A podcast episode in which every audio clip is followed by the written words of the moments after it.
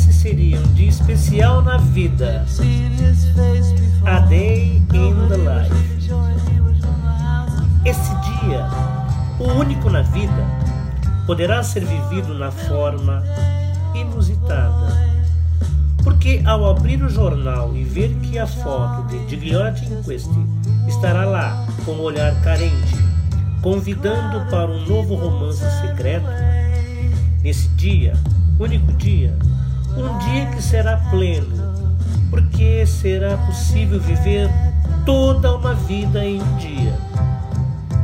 O que será feito e o que deixará de fazer estará contido nesse único e exclusivo dia.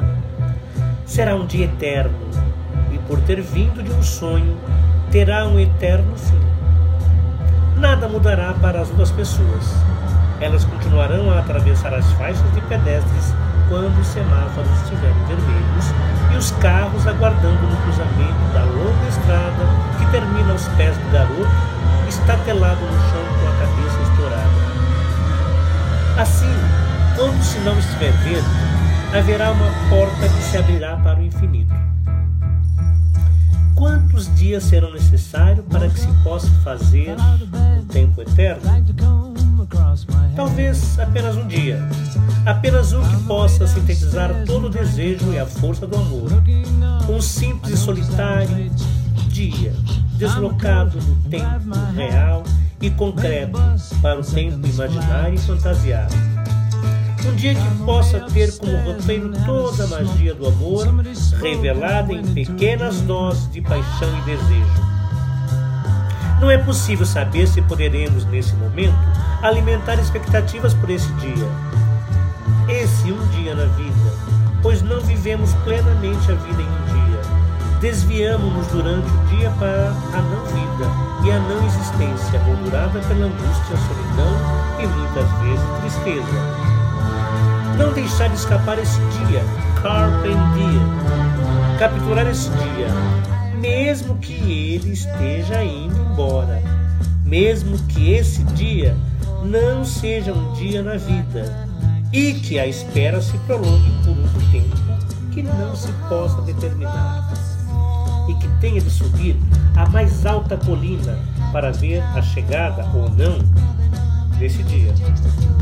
Colher os frutos de um dia saboroso que não vai voltar mais e que, por ser único em nossa existência, se transforma em eternidade.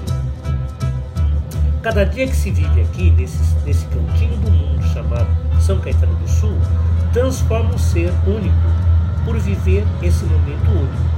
E agora que ela foi embora para sempre, ter a sensação de que algo vai mudar na vida com esse dia que começa, com esse sol de verão que em poucos dias irá se acabar e abrir espaço para o outono.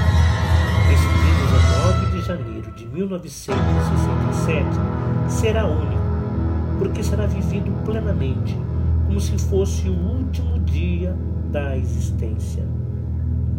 Acordar bem cedo e já sentir o cheiro delicioso do café que a mãe acabou de fazer. Dona Sebastiana.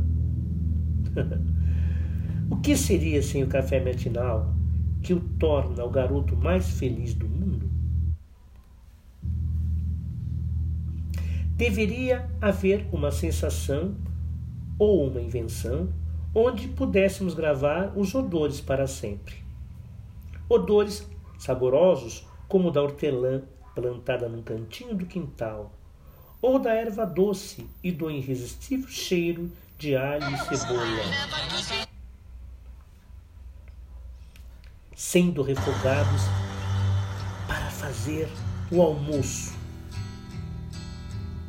Com essa mistura de odores na mente, o caminho é percorrido com lentidão, indo para a biblioteca pública, onde com certeza deverá encontrar outro livro de Júlio Verne.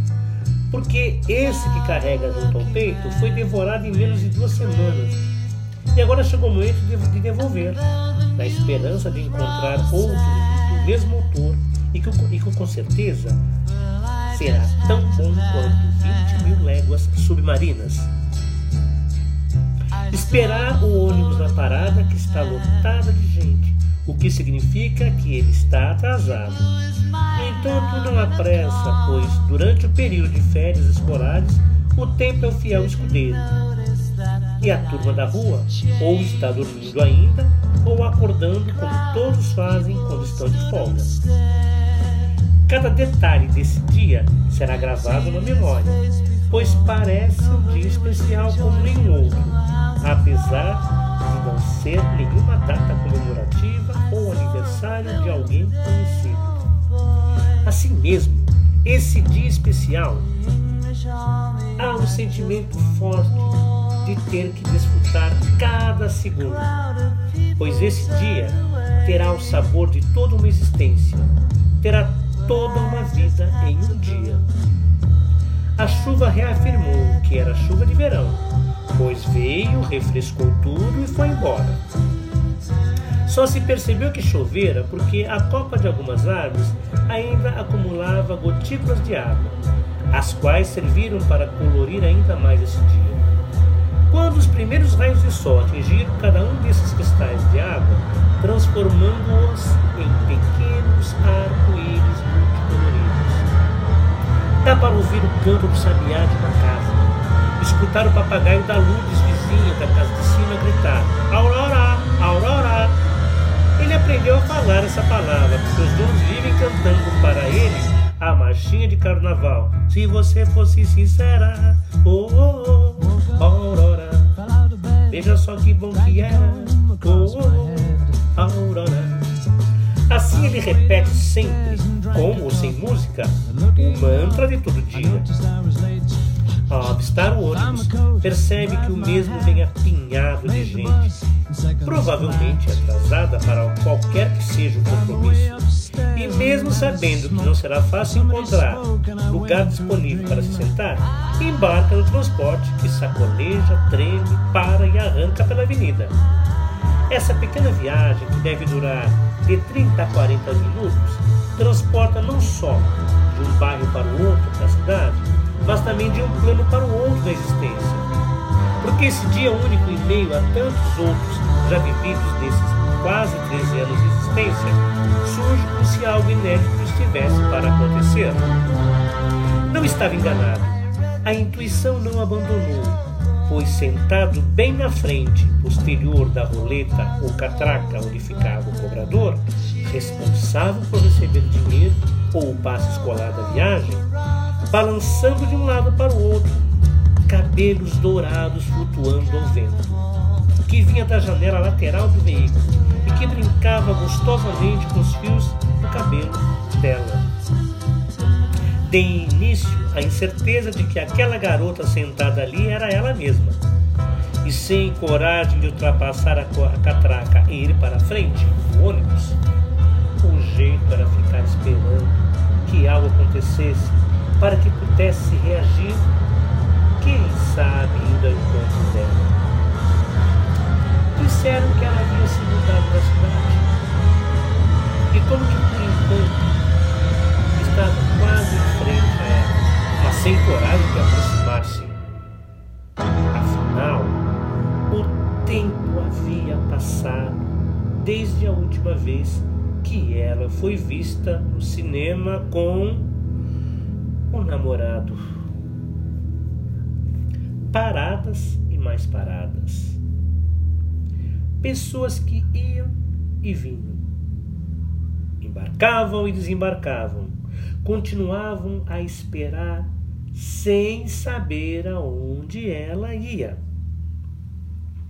O ônibus estava quase chegando ao ponto final e a última parada, dali em diante, era retornar ou embarcar em outro ônibus para outro lugar. Ela desembarcou sem olhar para trás e depois de esperar uns minutos E antes do veículo fechar a porta e posicionar em direção contrária para o retorno, saiu apressado e caindo pesadamente na calçada áspera. E quente, pelo sol que já se fazia escaldante. Olhou em todas as direções possíveis e nenhum sinal dela. Era como se tivesse se evaporado no ar. Um dia na vida, como nenhum outro que já havia vivido. Caminhar de volta para casa com o mesmo livro debaixo do braço e não ir à biblioteca Havia feito aquele percurso que durava 38 minutos de ônibus e agora já se passava de uma hora e não estava nem na metade do caminho. O amor faz a gente perder a noção da realidade. E naquele dia havia perdido a noção do que era a realidade. Nem foi percebido o caminho de volta, porque caminhava a movido apenas pelo intuito não deu para sentir mais o cheiro das flores, nem o calor do sol, nem sequer deu para ouvir os ruídos de motores dos carros, ônibus e outros veículos que passavam ao lado. Atravessou as ruas sem reparar se havia carro ou se o semáforo estava verde, e o choque foi inevitável. Só sentiu uma força enorme contra o corpo que o projetou para o alto e depois o contato com o asfalto quente e a escuridão.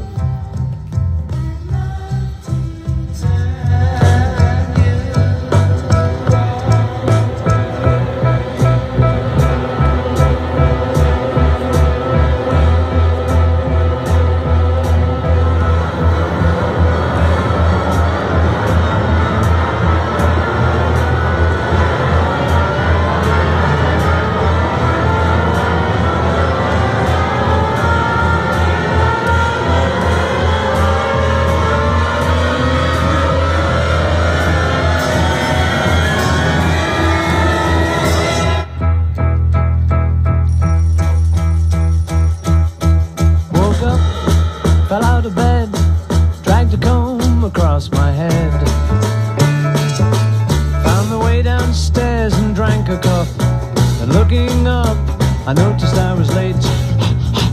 Found my coat and grabbed my hat. Made the bus in seconds flat. Found my way upstairs and had a smoke. And somebody spoke and I went into a dream. I